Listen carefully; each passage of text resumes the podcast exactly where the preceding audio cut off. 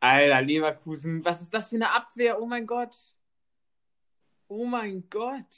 Wo waren die Spieler?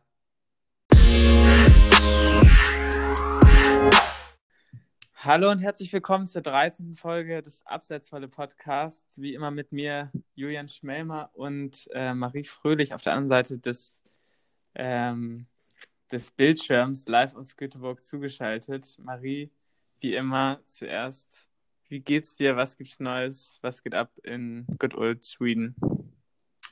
Ähm, ja, normalerweise nehmen wir es irgendwie immer tagsüber auf. Und irgendwie ist jetzt das Wochenende fast schon rum. Ich verarbeite gerade noch ähm, meinen englischen Derby-Sieg gegen Tottenham und fühle mich ganz beseelt. Und zur Feier des Tages habe ich mir tatsächlich ein Bierchen aufgemacht, eine gute alte Astra Kiezmische das Doofe ist nur, dass ich diese Biere, ich weiß gar nicht, ob ich dir das erzählt habe, ich habe ähm, 30 davon in meiner 40 Quadratmeter Wohnung stehen. Sehr und gut. ich kann tatsächlich den Pfand nicht einlösen. Das ist hier nicht möglich in Schweden. Hast du dir so eine schöne Palette mitgenommen als das letzte Mal hier? Sehr, sehr wichtig, sehr wichtig. Ähm, ja, Frage zurück, wie geht's dir? Sehr, sehr gut. Ich habe heute tatsächlich meine letzte Hausarbeit abgegeben, wie du weißt. Und hup, hup ähm, kann mich jetzt wieder mit voller Konzentration ähm, meinem Job widmen, beziehungsweise meiner noch viel größeren Passion, diesem Podcast. Ähm, und natürlich der Fußball-Bundesliga, beziehungsweise dem, generell dem Sportgeschehen. Ähm, und da war diese Woche wieder einiges los. Wir werden heute noch sehr viel philosophieren über Jogi Löw und seinen Abgang. Ähm, generell tragisch, Angela Merkel, Dieter Bohlen und Jogi Löw in einem Jahr. Also die Bundesrepublik wird eine andere sein äh, im, im dritten Viertel des Jahres 2021. Darum wird es heute in der zweiten Hälfte gehen, aber jetzt erstmal das Bundesliga-Wochenende. Was war deine Top-Schlagzeile vom Da würde mich, nämlich würde erstmal ähm, was ist denn dein größter Verlust? Dieter Bohlen, Jogi Löw oder Angela Merkel? Ähm, ja, schwierige Frage. Ich begebe mich natürlich hier aufs Glatteis, wenn ich hier mit den Giganten äh, gehe. Aber ich würde tatsächlich sagen, für mich der einschneidendste Verlust ist, äh, weiß ich nicht. Jogi Löw, maybe? I don't know. Ehrlich gesagt nicht froh über alle diese drei Verluste, also kann ich dazu nicht so viel sagen. Okay. Schwierige Bei dir? Nee, ich, der einschneidendste Verlust, jetzt eine langweilige Antwort, aber schon Angela Merkel. Ich weiß ja, dass du dich nicht so für Politik, kannst du dich ja nicht so begeistern, aber ich würde schon sagen, dass Angela Merkel dann doch mehr Einfluss ähm, auf unser aller Leben hatte als Jogi Löw, aber kann man sicherlich auch anders sehen. Aber ich bin auch wie du, ähm, glaube ich, froh um alle drei Abgänge. Julian ich möchte an dieser Kopf. Stelle nochmal sagen, dass Marie und ich uns während eines gemeinsamen Politikwissenschaftsstudiums kennengelernt haben. Aber so viel dazu. Äh, lass uns doch äh, über die Bundesliga reden. Ähm, und da ging es ja gleich am Freitagabend furios los mit einem 3 zu 1 des FC Augsburg gegen Borussia Mönchengladbach. Darunter wahrscheinlich auch das äh, Duell schönstes Trikot gegen äh, schwierigstes Trikot. Unter anderem ähm, von Gladbach, aber Augsburg konnte 3-1 gewinnen, damit wichtige Punkte im Abstiegskampfweg ähm, sich sichern und Gladbach jetzt mittlerweile mit der sechsten Niederlage in Folge, alle nach dem verkündeten Wechsel nach Dortmund. Und man muss sich wirklich fragen, verspielt Gladbach so ein bisschen die Saison oder generell nicht nur diese Saison, sondern auch ähm, die darauf folgenden? Ja, wir haben das ja letzte Woche schon ein bisschen angeschnitten irgendwie war ich da mit noch relativ großer Hoffnung, dass Gladbach die Kurve auf jeden Fall bekommt. Ich bin mir dessen nicht mehr ganz so sicher, muss ich ganz ehrlich sagen. Ähm, ja, also gegen Augsburg, bei aller Liebe darfst du eigentlich nicht verlieren. Mm, ich muss aber auch ehrlich gesagt zugestehen, dass ich das Restprogramm von Gladbach nicht ganz auf dem Zettel habe. Deswegen kann ich gar nicht genau sagen, inwieweit sie da vielleicht auch noch Möglichkeiten haben, durch direkte Duelle wieder ein bisschen nach oben zu klettern. Mhm. Aber mit 33 Punkten, glaube ich, wird es relativ schwer, da Leverkusen noch einzuholen. Das sind sieben Punkte Abstand. Das finde ich ist doch relativ happig jetzt.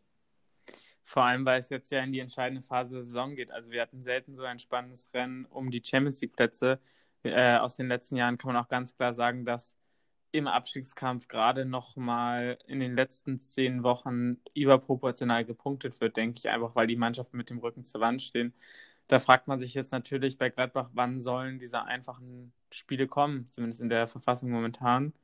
Ähm, nun haben sie ja gegen, äh, Glad, äh, gegen Augsburg kein schlechtes Spiel gemacht, aber ähm, ich habe das Gefühl im, im Gladbacher Spiel gar nicht, dass ich jetzt quasi auf Mannschaften draufhauen will, nur weil sie äh, verlieren. Nochmal an dieser Stelle, Gladbach hat gut gespielt, aber ähm, es wirkt alles nicht mehr so souverän. Es wirkt eigentlich nicht mehr im Zuge dieser Spitzenmannschaft, wie Gladbach äh, tatsächlich noch vor einigen Wochen und auch noch nach Weihnachten aufgetreten ist, wenn ich nochmal an das schmerzhafte 4-2 gegen Dortmund erinnern kann. Ähm, das ist wie ausgewechselt oder, die, oder auch die Duelle in der Champions League gegen Schachtja Donetsk. Ähm, davon ist einfach nichts mehr übrig gefühlt. Ja, auf jeden Fall. Oder den Sieg gegen Bayern München. Also das waren ja wirklich Spiele, wo Gladbach wirklich restlos eigentlich überzeugen konnte. Umso mehr ist es dann doch schon erschreckend. Und ich tue mich schwer damit zu sagen, das liegt jetzt nur an dem Transfer von Rose. Also das finde ich irgendwie ein bisschen zu einfach gesagt. Ähm, kann natürlich auch sein, das ist natürlich meine Ausrede hier in, in, jeder Folge, dass Gladbach so ein bisschen der Belastung momentan Tribut zollt. Mm. Ja, das, das stimmt natürlich, aber ähm, gerade der Champions League-Spielplan sieht ja auch vor, dass Mannschaften wie Gladbach, die spielen jetzt unter der Woche ja nochmal am Dienstag gegen Manchester City. Ähm, falls sie da weiterkommen sollten, wäre das ein Wunder, denke ich mal. Ähm, liegen jetzt nach dem Hinspiel 2-0 zurück. Äh, und dann werden sie, könnten sie sich ja auch komplett auf die Bundesliga konzentrieren. Die Frage ist halt nur, ähm, was wir halt auch schon gesagt haben, Leverkusen ist ziemlich weit weg. Wir werden gleich auch noch ein bisschen über Leverkusen äh, an sich sprechen, weil die ja auch momentan schwere Wochen durchleben. Äh, aber ich glaube, man fragt sich so ein bisschen, was ist das Ziel dieser Mannschaft noch?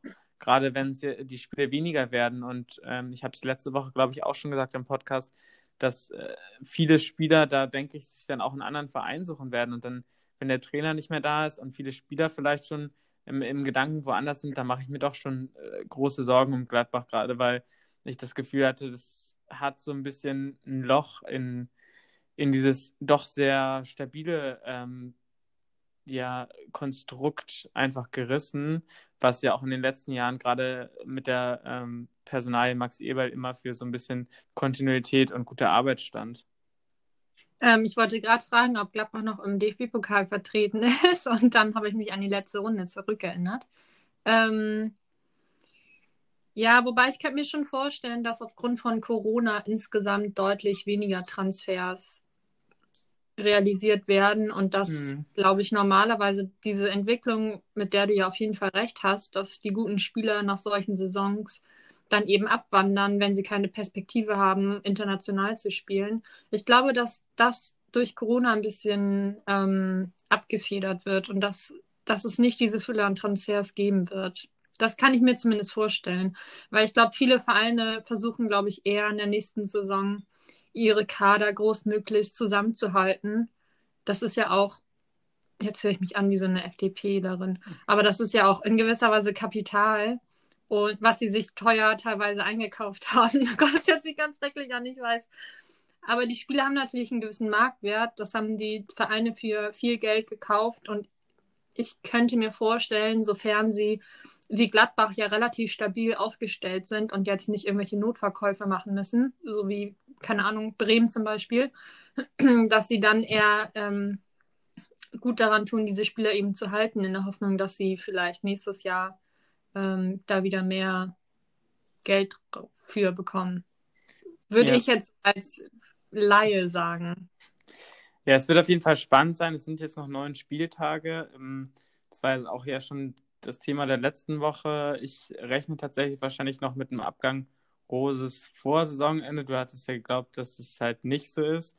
Ähm, aber es wird auf jeden Fall sehr spannend, ähm, wo es auch einen Trainerwechsel geben könnte, gerade jetzt nochmal, um die letzten wichtigen Punkte einzuholen, ist in Leverkusen. Die haben heute nämlich gegen den Abschlusskandidaten Bielefeld verloren.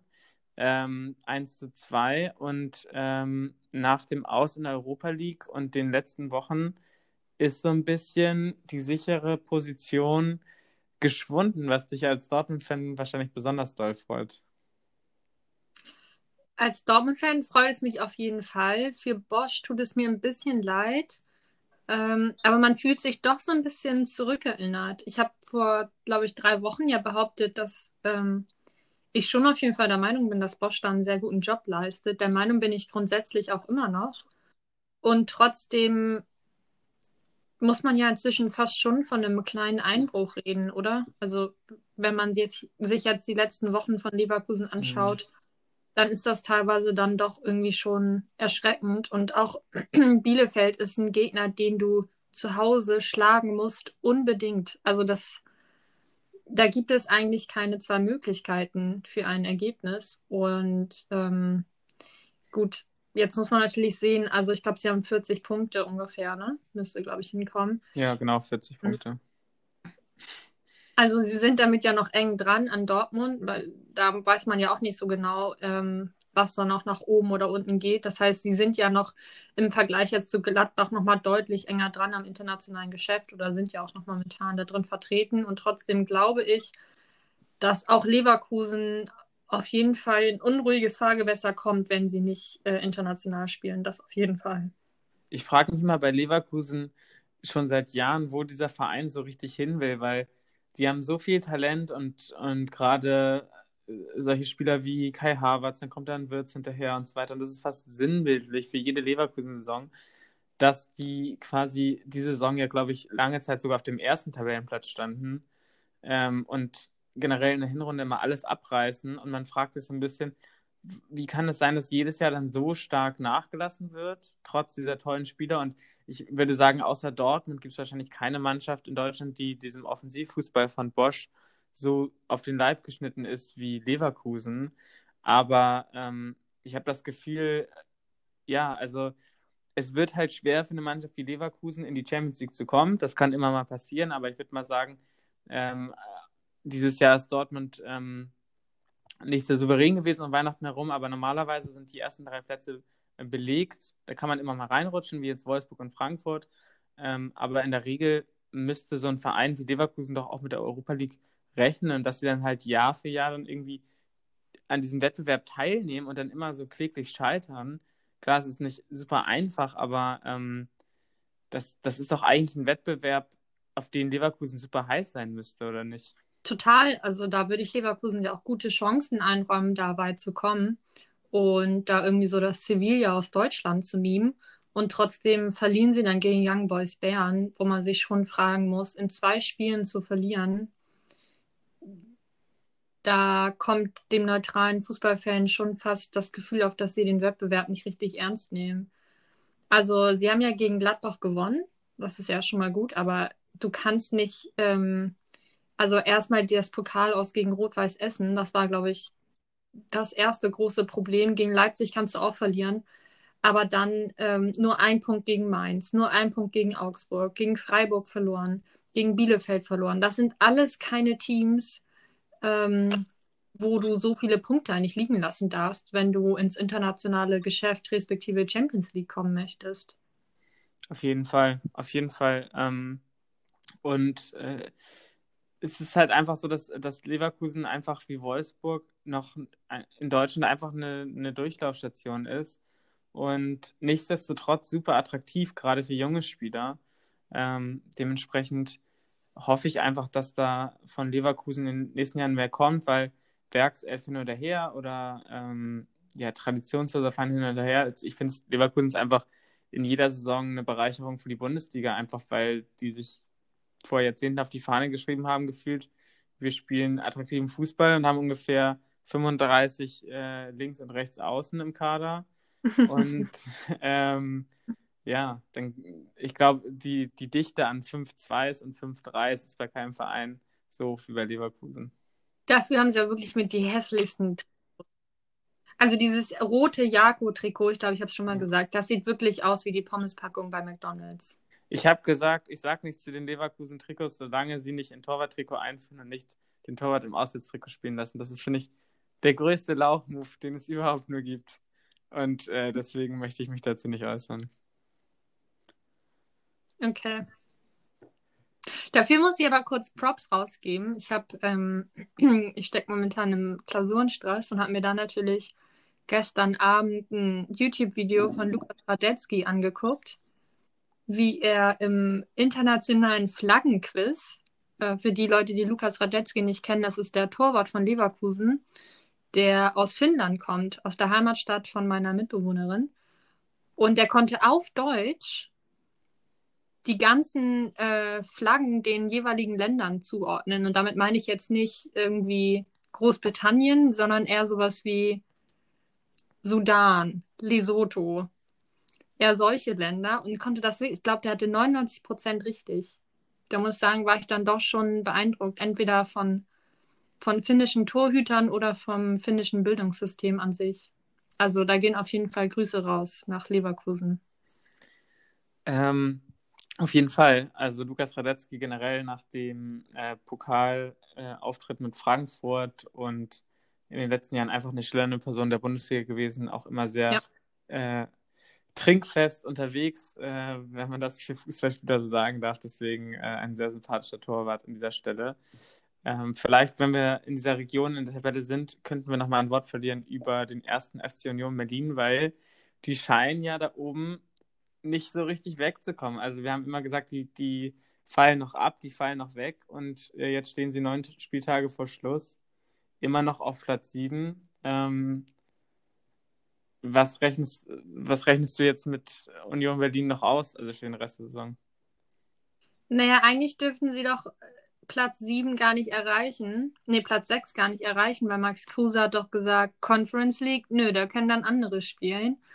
Insofern rechnet vielleicht sogar Kruse selbst noch mit einem kleinen Abstieg zum Ende der Saison.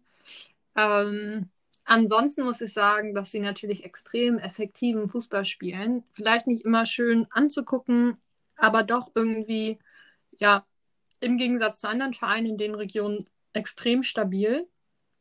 Und dementsprechend, es sind nicht mehr viele Spiele zu spielen. Ich habe großkotzig am Anfang gesagt, dass Union noch nach unten rutschen wird ich wurde wieder einmal eines Besseren belehrt und ich meine, sie sind nur zwei Punkte weg von Leverkusen, also das ist ja eigentlich nur ein Spieltag. Insofern ist denen auf jeden Fall alles zuzutrauen. Es wäre mega cool, finde ich, ähm, mhm. Union irgendwie international zu sehen. Glaube ich, wäre schon etwas ganz Besonderes. Aber ja, es ist schwierig zu sagen. Ich glaube, es will, die nächsten Spiele werden jetzt nochmal richtig heiß, also bis auf die deutsche Meisterschaft ähm, ist irgendwie wieder richtig Spannung in der Bundesliga. Und auch als Dortmund-Fan, normalerweise sind wir irgendwie ja. immer abgeschlagen auf dem zweiten Platz im Niemandsland. Und bei mir geht irgendwie richtig das große Zittern los. Ja, also ich, ich habe ja, du wolltest mich ja noch testen auf meinen sechs Punkte Vorhersage für die beiden Werder-Spiele. Es sind ja nur vier Punkte draus geworden gegen Köln und ähm, gegen Bielefeld, aber damit haben wir uns so ein bisschen ja aus dem Abstiegskampf verabschiedet. Ähm, und können so eine Niederlage wie gegen Bayern jetzt am Wochenende einfach hinnehmen. Also ich glaube, Werder, Hoffenheim, Augsburg, die sind so ein bisschen raus und sonst ist halt jedes Team noch, noch drin. Also entweder im Abstiegskampf nach unten oder im, im Europa League-Kampf nach oben. Und man darf auch nicht vergessen, dass Bayern ähm, gestern sehr, sehr solide gegen Bremen gewonnen hat. Das hätte auch deutlich höher ausgehen können. Aber nichtsdestotrotz äh, hat Füllkrug kurz vor Schluss nochmal die, die Chance auf 3-2 zu stellen. Und das hat mir wieder so ein bisschen das Gefühl gegeben, dass Bayern halt einfach nicht das Bayern ist, was es in den letzten Jahren war. Plus die Champions League geht jetzt weiter. Äh, ich nehme jetzt einfach mal an, dass Bayern auch die, die Rückrundenhürde gegen Lazio nehmen wird. Und ähm, Bayern spielt noch gegen Lazio. Also ich würde selbst den Meisterschafts Meisterschaftskampf noch nicht komplett abhaken, tatsächlich. Hm, ich kann mir nicht vorstellen, dass sich Bayern das noch nehmen lässt. Dafür ist diese Mannschaft einfach zu erfahren. Und bei Bayern ist ja immer genau das Problem, dass sie genau in diesen Spielen, immer ganz genau, wenn es darauf ankommt, rufen die ja auf einmal alle 100 Prozent ab, wo man sich fragt, wo nehmen die das denn her? Ähm, weißt du, spielen irgendwie 3-3 gegen Bielefeld und dann spielen sie eine Woche später gegen Dortmund oder Leipzig und auf einmal gewinnen sie 5 zu 1 ich kann es mir nicht vorstellen. Dafür ist Leipzig, würde ich sagen, in solchen ganz besonderen Spielen noch zu unerfahren. Also ich setze auf Bayern, auch wenn mein Herz blutet. Eine letzte Frage, bevor wir diesen Bundesligaspieltag abhaken. Neun Spieltage vor Schluss scheint äh, Schalke sicher abgestiegen, jetzt schon tatsächlich mit elf Punkten auf den Relegationsplatz. Äh, da scheint nicht mehr viel zu gehen. Ähm, aber was ist jetzt deine Prognose, für die ich dich in neun Wochen auslachen äh, kann? Wer geht runter und wer muss in die Relegation? Also gut, Schalke, Safe Bet. Ähm... Oh, es ist so schwierig zu sagen. Ich traue mich gar nichts zu sagen. Ähm, vom Gefühl bin ich jetzt einfach mal mutig. Ich sag mal. Nee, doch nicht so mutig. Obwohl. Mh. Hm. Komm, ich sag jetzt einfach mal was. Ich hau. Julian, komm. Heute ist der Tag. Jetzt, hau raus, hau raus. Ich sag einfach mal Köln. Köln geht runter. Auch wenn mir das im, im Herzen wehtut. An meine Kölner und Kölnerinnen. Aber ich sag, Köln geht runter mit Schalke. Und ähm, ich sag, Bielefeld kommt noch auf den Relegationsplatz. Und Mainz okay. nach oben.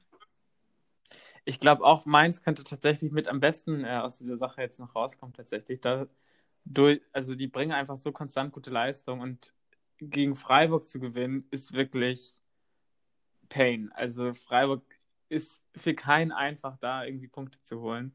Ähm, und das ist einfach so ein wichtiger Sieg, den musst du einfach holen, im Abschlusskampf 1-0 gegen Freiburg zu gewinnen.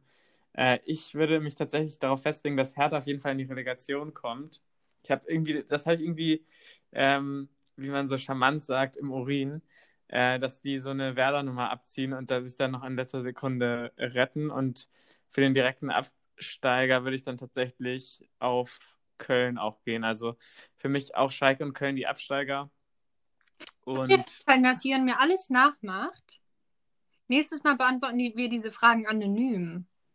Okay. Ich habe doch gerade gesagt, Hertha auf dem Relegationsplatz. Ja, gut. Okay. Wir sind einig, dass Mainz beflügelt vom, vom äh, Ergebnis der Landtagswahlen in Rheinland-Pfalz nochmal deutlich, deutlich nach oben springt. Ja, also in beiden Fällen sieht es sehr gut aus für Rot. Also ähm, keine Ahnung, das kann natürlich sein, dass Malu Dreier äh, den Karnevalsverein dann nochmal über den Strich bringt. Ich würde es auf jeden Fall hoffen, weil ich finde, Mainz ist immer ein schöner Ort ähm, für Werder, drei Punkte äh, eins, äh, einzuholen. Ähm, ich mache mich, mach mich nicht beliebt auf jeden Fall mit meinen kleinen ja. Werder-Anekdoten. Aber ähm, ich würde sagen, hast du noch was zum Spieltag zu sagen? Nee, lass uns weiter zum Yogi.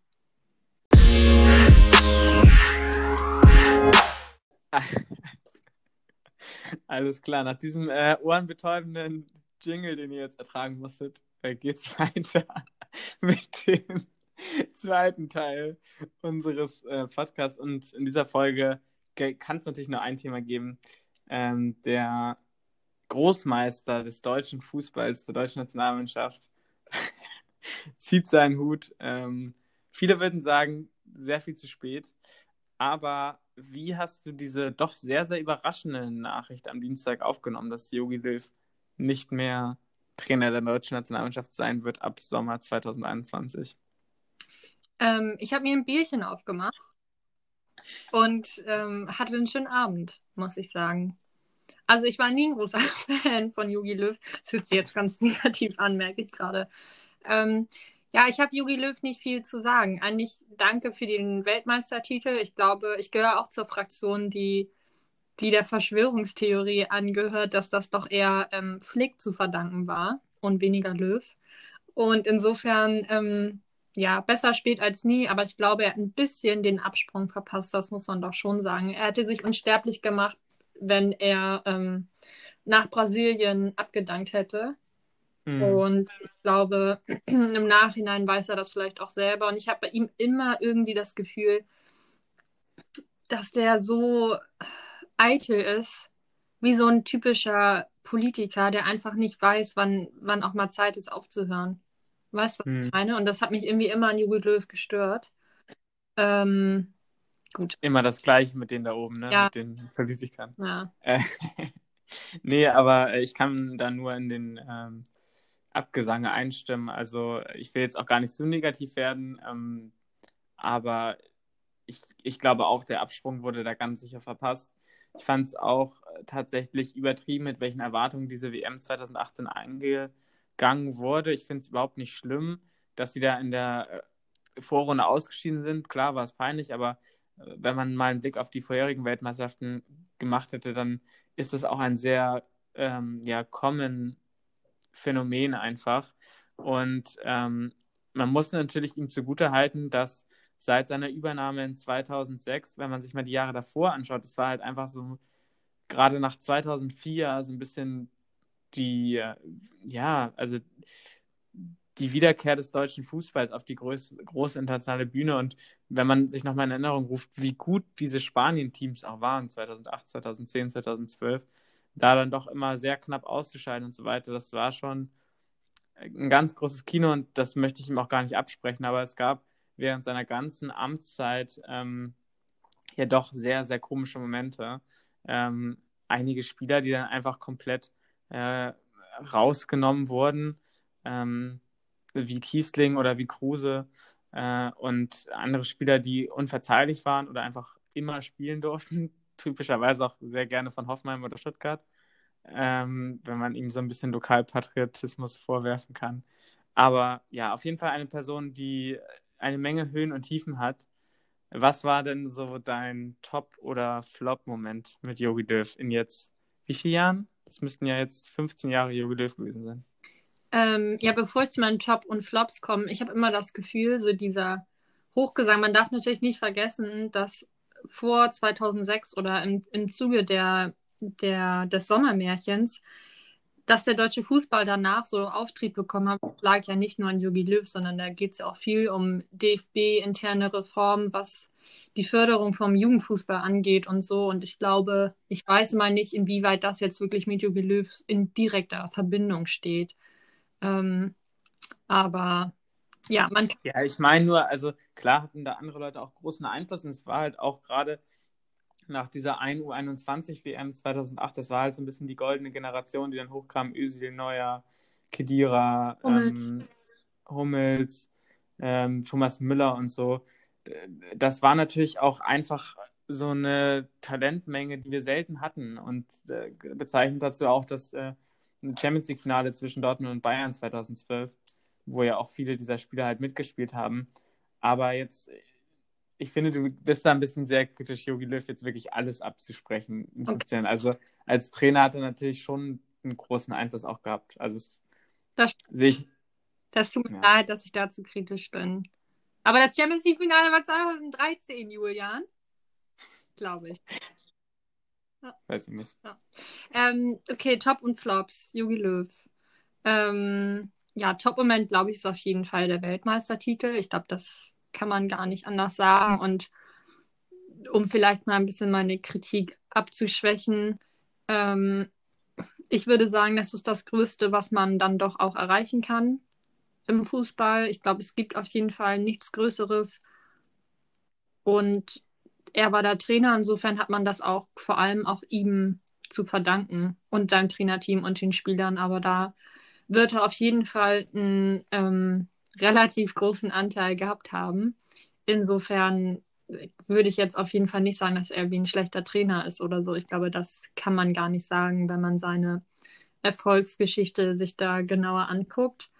Ähm, und trotzdem bleiben bei mir irgendwie mehrere Flop-Momente hängen. Da muss man natürlich dazu sagen, dass man in den Jahren, in denen Deutschland ja auf jeden Fall auch erfolgreich war, gerade vor mhm. M 2014 dass man da zumindest als Dortmund-Fan sich, glaube ich, immer so ein bisschen schwer getan hat, weil man, glaube ich, immer sich erhofft hatte, dass Spieler wie Bender, Schmelzer, ähm, Weidenfeller, Großkreuz, ob jetzt zu Recht oder zu Unrecht, irgendwie, dass die immer nominiert werden. Und ich glaube, es gab mehrere Momente, wo er dann in entscheidenden Momenten Dortmund-Spieler dann nicht nominiert hat und man sich dann irgendwie immer durch die schwarz-gelbe Brille natürlich subjektiv das immer nicht verstehen konnte. Ähm, deswegen ein Flop-Moment bleibt auf jeden Fall hängen, die Pressekonferenz damals. Ich glaube 2012 war das, als er quasi Schmelzer ausgebotet hat mit den Worten, er hat gegen hat irgendwie kein gutes Spiel gemacht. Viele Alternativen gibt es jetzt auch nicht. Also müssen wir mit Schmelzer die nächsten zwei, drei, vier, fünf Monate weiterarbeiten.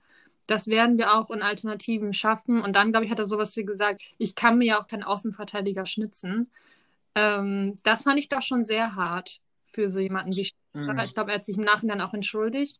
Aber das ist vor allem, wenn er Nico Schulz hat, irgendwie sechs Jahre spielt. Ja, ähm, das ist auf jeden Fall ein Flop-Moment, der ähm, bei mir hängen bleibt. Ansonsten die Ausbotung von Miller, Hummels und Boateng ist sicherlich noch einer. Ähm, oder seine unangenehmen Fernsehmomente teilweise bleiben auch auf jeden Fall irgendwie hängen. Ja, ich wollte natürlich, ich bin natürlich ähm, ein großer Fan der Panorama-News und der Klatsch- und Tratsch-Geschichten. Deswegen auf jeden Fall mein absoluter Flop-Moment äh, war auf jeden Fall, ja, das Eierkraulen bei der, äh, wann war das, EM? Ich glaube, es war bei der ja. EM, ne? Also so unfassbar unangenehm. Also Jogi Löw, jetzt mal, das hat überhaupt nichts mehr mit seriösem Journalismus zu tun, aber absolut schmieriger Typ. Also ich finde ihn generell hat er so eine eklige, schmierige Die Aura. auch irgendwie, oder?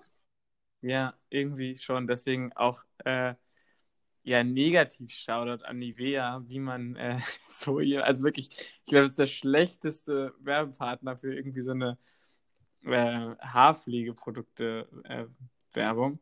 Äh, ähm, never mind, aber ähm, das natürlich nur am Rande, also klar für mich auch WM und, äh, und generell alle Turniere, also auch ähm, die EM 2018, was für ein ja, super ja, geiles Turnier dann mit Frankreich im, im Halbfinale äh, gescheitert einem unfassbaren äh, Antoine Griezmann zu der Zeit. Ähm, aber was für ein, ein, tolles Turnier, immer tolle Momente. Ähm, auch mit dem Elfmeterschießen gegen Italien zum Beispiel, auch 2018. Ähm, das waren schon, schon tolle Zeiten und man kann, wie ich schon gesagt habe, glaube ich, einfach nicht diese Person von der Nationalmannschaft trennen. Das hat halt für Jahrzehnte einfach so zusammengehört. Und es hat halt schon einen Grund, warum man jeden zweiten Sommer davon ausgehen konnte, dass Deutschland halt quasi, außer jetzt 2018 bei der WM, ähm, dass Deutschland da bis ganz äh, hinten im Turnier dabei ist. Und äh, das ist natürlich schon äh, super cool gewesen. Aber ähm, wie du schon gesagt hast, also ich glaube, da sollten wir auch noch ein bisschen länger drüber reden. Diese, diese Ausbotung von Müller und ähm, Hummels und Boateng. Also das zeigt eigentlich, glaube ich, das ganze Problem, was deutsche Fußballfans mit Jogi Löw haben, einfach weil ähm, diese Sturheit und auch diese Willkürlichkeit, ähm, ein Thomas Müller nicht mitzunehmen und auch, man darf nicht vergessen, eigentlich wäre letztes Jahr eine EM gewesen und da wäre Thomas Müller aber ganz sicher nicht dabei gewesen und das finde ich nach dieser Saison oder generell nach jedem Spiel äh, was da unter Hansi Flick gemacht hat, ist es eigentlich fahrlässig, weil Thomas Müller ist einfach grandios. Und das kann man sich jede Woche neu anschauen, finde ich. Ja, also dem kann ich eigentlich nur zustimmen. Du kannst nicht einen Spieler, der irgendwie, ich glaube, jetzt schon über 20 Score-Punkte besitzt in der laufenden Saison, dem eine Teilnahme an der Europameisterschaft äh, verwehren. Also das ist auf jeden Fall schwierig, vor allem wenn man sich dann anguckt, welche Spieler dann ähm, ansonsten mitgekommen wären. Und man hat ja das Gefühl, dass das gar nicht so Löws Entscheidung war, jetzt so ein bisschen die Tür wieder aufzumachen. Also erst nachdem er erst quasi unter dem Druck der Öffentlichkeit, unter dem Druck der 83 Millionen Bundestrainerinnen und, äh, und Bundestrainer eingebrochen. Ähm, und genau das, was du meintest, also diese, diese Eitelkeit, ähm, sich da einmal eine, Entscheidung, äh, eine getroffene Entscheidung nicht, nicht wieder äh, umkehren zu können, das bezeichnet Löw, glaube ich, schon in den letzten Jahren, habe ich das Gefühl. Und ich glaube, dass das wurde ihm auf jeden Fall bei Boateng, Müller und Hummels ein bisschen zum Verhängnis. Also ich konnte ja auch verstehen, dass er die äh, zeitweise nicht nominiert hat. Ich glaube, das war sinnvoll, weil alle drei nicht wirklich gute Leistung erbracht haben zu der Zeit. Mhm. Aber dann zu sagen, dass er sie quasi nicht mehr nominieren wird, um jetzt einen Umbruch einzuleiten, das fand ich doch schon sehr weird, muss ich ganz ehrlich sagen. Ich fand auch generell, also wenn man jetzt auch nochmal zurückdenkt an die Causa Özil, ähm, war das dann doch auch schon bezeichnend. Ich weiß nicht, inwiefern man das alles Joachim Löw oder auch äh, Oliver Bierhoff halt vorwerfen kann, aber dieses Einschießen teilweise auf Spieler und diese ähm, der nicht vorhandene Kontinuität ähm, oder, oder sehr komische Kontinuität an, an, an weirden Stellen oder an weirden Persönlichkeiten, ähm, die war dann doch irgendwie ja sehr, sehr, sehr fragwürdig. Und man hat sich so ein bisschen gefragt, jetzt auch gerade in den, in den Jahren nach 2018, nach dieser Blamage im, im, mit dem Vorrunden aus, wie soll diese Mannschaft in irgendeiner Weise selbstbewusst auftreten oder in irgendeiner Weise sich mit diesem ja, zusammengewürfelten Verein identifizieren, wenn Spieler wie Özil einfach komplett unter den Bus geworfen werden oder halt auch Müller und Boateng und Hummels und ich finde gerade bei Hummels und Boateng, das war ja keine falsche Entscheidung, aber wenn jemand nahezu 100 äh, Nationalspiele hat, ähm, dann sendet es auch schon ein klares Signal, wenn du den mal zweimal nicht einlädst. Aber so die Tür für immer zuzumachen, das war halt zu dem Zeitpunkt auch einfach komplett unnötig. Und genauso wie er diese Entscheidung unter dem Druck jetzt getroffen hat, die Leute wieder einzuladen, zumindest Hummels und Müller, ähm, hat er ja damals auch so ein bisschen die Entscheidung getroffen, äh, die drei nicht mehr einzuladen, auch aus dem ja, öffentlichen Druck der Bildzeitung oder whatever, mit solchen Begründungen wie, ja, die sind zu langsam oder what, also whatever. Und dann spielen halt irgendwie so nichts gegen die Leute, aber Süle, Ginter und Rüdiger in der Abwehr. Und man denkt sich so, ganz ehrlich, ich hätte schon in der 90 Minuten gerne einen Hummels, der mir das Ding da rausköpft, wenn die Ecke reinkommt. Ja, vor allem gerade in Bezug auf große Turniere, glaube ich, können solche Spieler, gerade wie Müller, ähm, also ich, mir kommt das ja meistens zum Verhängnis, weil er bei Bayern spielt, aber das ist doch einfach ein Gewinnertyp, der gerade in großen Spielen zu performen weiß und ich hm. würde ihm schon noch mal eher zutrauen, irgendwie in der 89. Minute gegen Frankreich irgendwie einen Geniestreich ähm, auf, in der Palette zu haben, im Gegensatz zu Sané, Havertz, äh, Brandt und wie sie alle heißen. Das sind alles herausragende Fußballer, gar keine Frage. Aber Müller hat das Jahre konstant auf ganz hohem Niveau bewiesen. Ähm, das ist ja so eine Lobeshymne hier gerade. Mhm. Und insofern kann ich überhaupt nicht verstehen, äh, wieso er den zu Hause lassen wollte.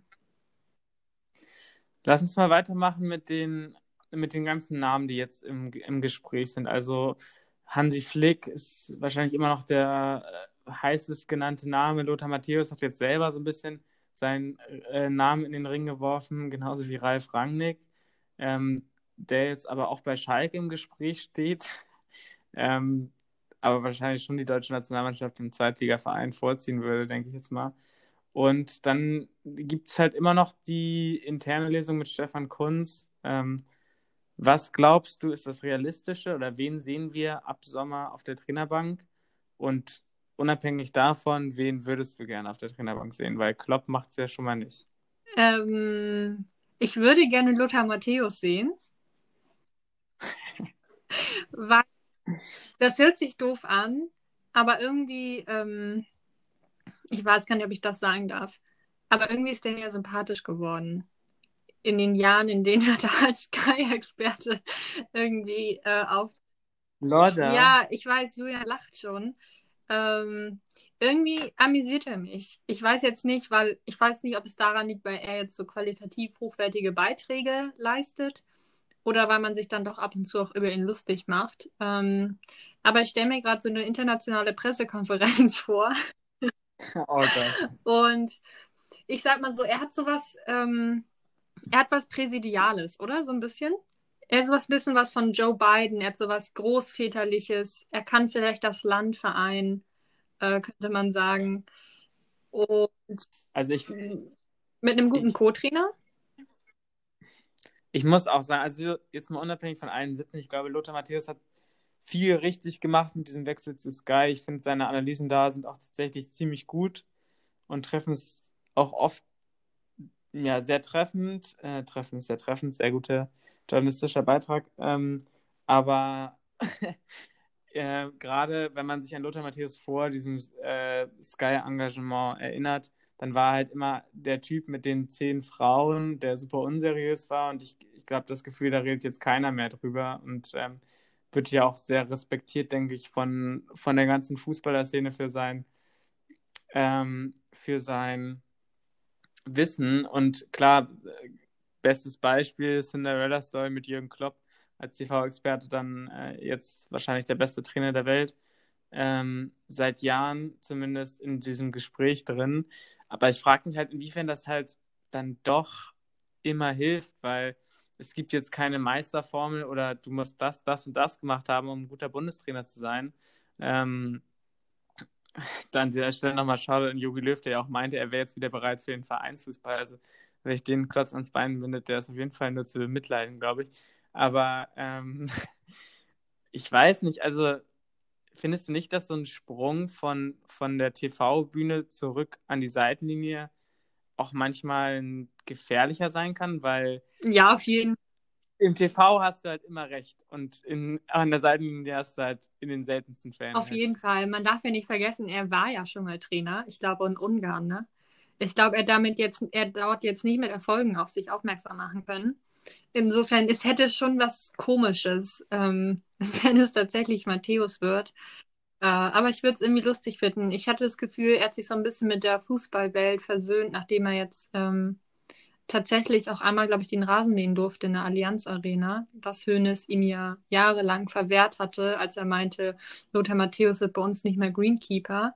Ähm, ich fände es irgendwie einen versöhnlichen Abschluss für unseren ähm, Weltfußballer, aber ich kann es mir ehrlich gesagt irgendwie nicht vorstellen. Also ich glaube, wenn man das ähm, ganz pragmatisch betrachten würde, dann würde vielleicht so jemand wie Ralf Rangnick schon Sinn machen. Ich finde, der hat bis jetzt, so wie ich das beurteilen kann, immer sehr, sehr erfolgreich gearbeitet. Und auch als er kurz, kurzweilig Leipzig als Trainer übernommen hatte, dachte ich, hat, war ich sehr überrascht und dachte, huch, wie soll denn so jemand mal eben vom, von der Managementposition auf den Rasen äh, erfolgreich transferiert werden? Und das hat er sehr gut hinbekommen.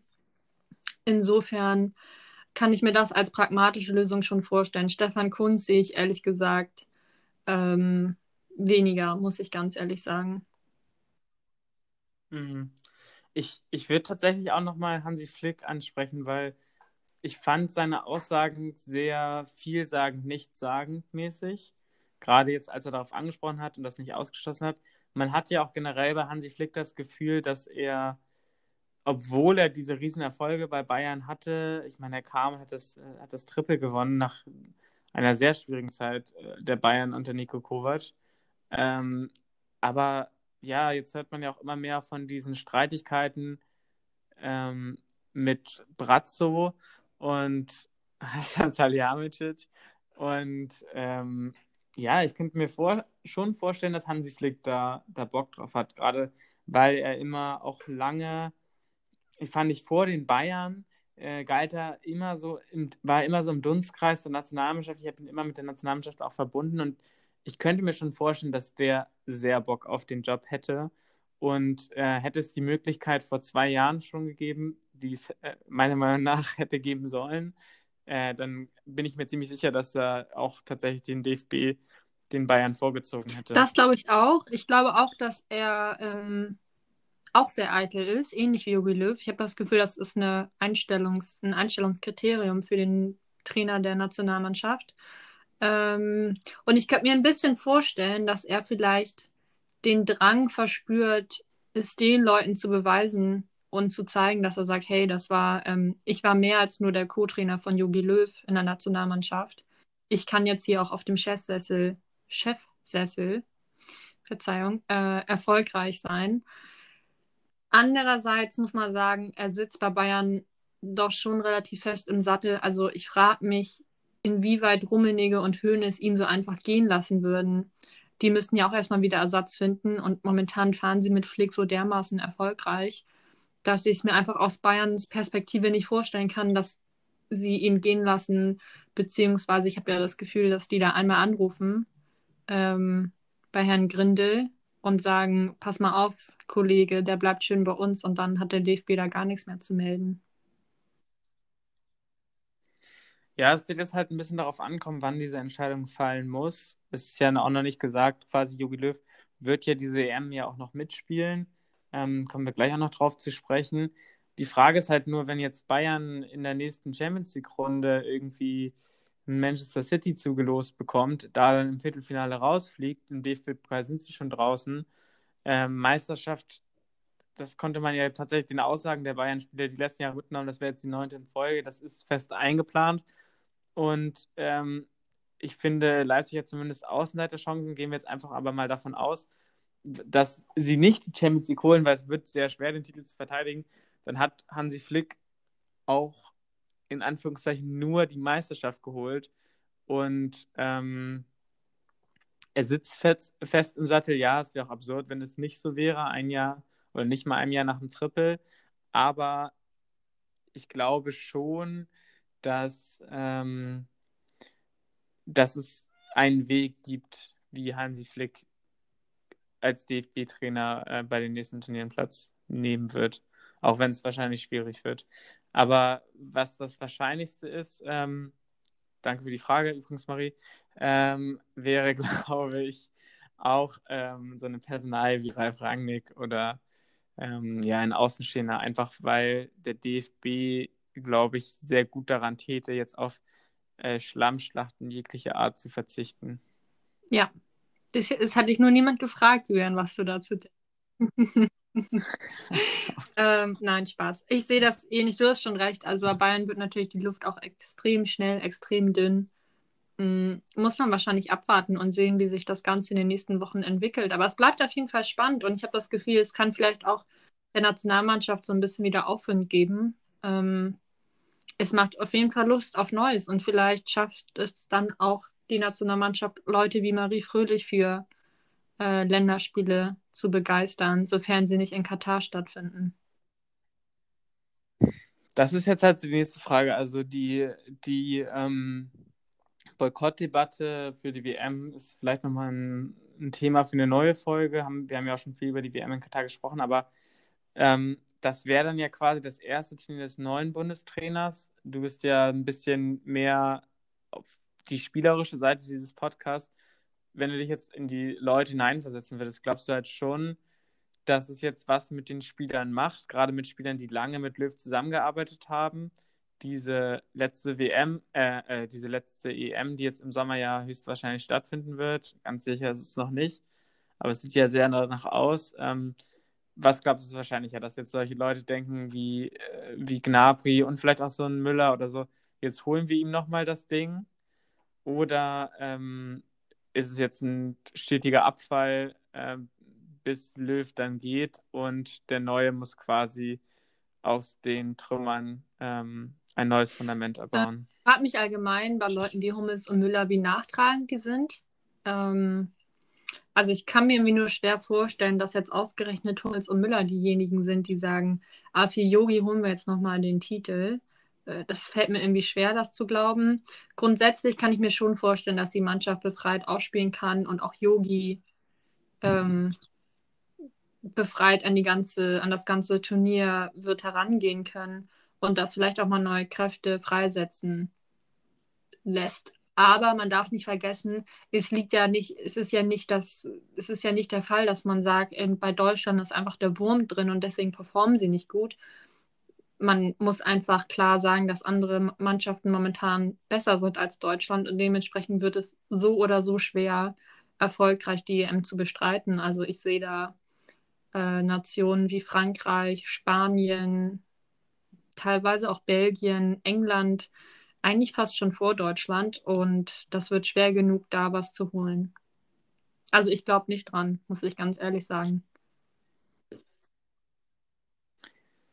Harte Worte, aber ich kann mich dem nur anschließen. Also, ich habe das Gefühl, auf der einen Seite ist es jetzt gut, dass diese Sache jetzt geklärt ist. Ich denke auch, wenn man eine positive Sache ähm, jetzt nochmal dem Ende abverlangen kann, ist halt einfach, dass ich finde, die Worte waren sehr gut gewählt, auch von Löw. Ich finde, der Zeitpunkt ist sehr, sehr gut.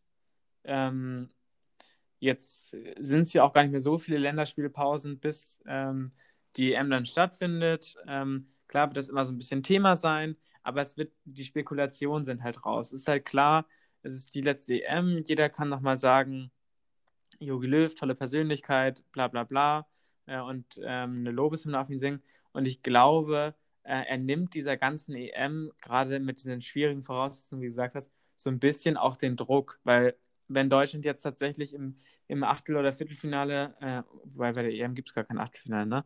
Also wenn sie im Viertelfinale dann ausscheiden würden ähm, und nicht wieder in der Gruppe, dann ähm, wäre es, glaube ich, auch mit allen Leuten cool und man wüsste, okay, jetzt, jetzt beginnt eine spannende neue Zeit, es kommen ja auch spannende Spieler hinterher ähm, und jetzt beginnt eine neue Zeit mit einem neuen Trainer. Da kann man ja nichts gegen sagen und wenn Löw jetzt nochmal sensationell die EM holt, dann sind auch, glaube ich, alle in den Medien und auch alle Fans sich einig, dass es nichtsdestotrotz einfach, ja, das, der Fußball, für den Jogi Löw steht, einfach nicht mehr äh, zeitgemäß ist und das dann wahrscheinlich ein rein emotionaler Triumph wäre. Ich würde es ihm sehr gönnen, ich würde es uns allen sehr gönnen, auch wieder mehr Spaß an der Nationalmannschaft zu haben. Klar, es ist in Deutschland immer so ein bisschen schwierig, mit der Nationalmannschaft da so ein bisschen Sympathien für aufzubringen. Aber ähm, ich glaube, es wäre schon schön, wenn, wenn wir wieder ein Verhältnis zur Nationalmannschaft bekommen würden, ähm, wo man sich zumindest vielleicht auf Spiele wie das gegen Spanien oder auch einfach tolle ähm, Freundschaftsspiele halt mal wieder freuen könnte und ähm, nicht einfach überhaupt nicht mehr einschaltet und die Länderspielpausen einfach zwei Wochen Fußballpausen sind. Ich fand, das waren ähm, schöne, weise Worte zum Abschluss irgendwie. Das hast du gut gesagt. Das freut mich sehr. Ähm, ja, es war wie immer eine Freude, mir ähm, mit dir zu sprechen. Ich wollte noch mal einmal sagen, ähm, Shoutout an Sky, dass sie äh, Jörg Dahlmann endlich abgesetzt haben als Horror die letzten Jahre. Nicht nur seine sexistischen und rassistischen Kommentare, sondern auch generell. Ich glaube, jeder Fußballfan kann relaten, dass immer, wenn Jörg Dahlmann die Highlights of the Zone oder ähm, die Bundesligaspiele live kommentiert hat, war man versucht, ganz auszumachen. Das geht dann natürlich auch nicht. Ähm, aber ganz furchtbar. Ich bin, ich bin allein aus Konsumersicht super froh, dass diese Person mich jetzt nicht mehr begleiten wird im Fußball ähm, und auch der richtige Schritt in der heutigen Zeit. Ähm, jetzt nach diesem Kommentar, eigentlich schon nach dem Sophia Tomala-Kommentar, ähm, die Reißleine zu ziehen. Ähm, ist immer schade, äh, sich auf so Personen einzuschießen, aber ich fand bei der äh, Personalie gab es keine Alternativen. Ich freue mich auf jeden Fall nicht mehr mit Angstschweiß ähm, am Montagmorgen vor YouTube zu sitzen und zu hoffen, dass Jörg Dahlmann nicht die Werder-Highlights kommt. Ich glaube auch, Sky tut, tut, tut, gut daran, den Sport 1-Ballast äh, abzuwerfen. Das äh, ging fürs große Publikum dann wirklich auch doch nicht mehr. Sehe ich ganz genauso. Mal gucken, ob man ihn und wo man ihn wiederfindet. Ich hoffe, nicht in der Öffentlichkeit. Höchstwahrscheinlich bei Bild Plus, äh, Bild TV mit Marcel Reif. Aber ähm, das wird dann das Thema einer anderen Folge sein. Ich würde sagen, wir verabschieden euch in eine wunderschöne Woche mit viel Champions League, mit einem letzten Mal Bundesliga. Die schönen vier Monate ohne Länderspielpause sind jetzt leider vorbei. Ähm, es ist das letzte Bundesliga-Wochenende, deswegen genießt es. Und ähm, ja, hoffentlich mit ein bisschen Frühlingswetter in die neue Woche zu starten. Und ja, ich verabschiede mich und das letzte Wort hat wie immer Marie Fröhlich. Macht's gut, hatte bra und wie seh's.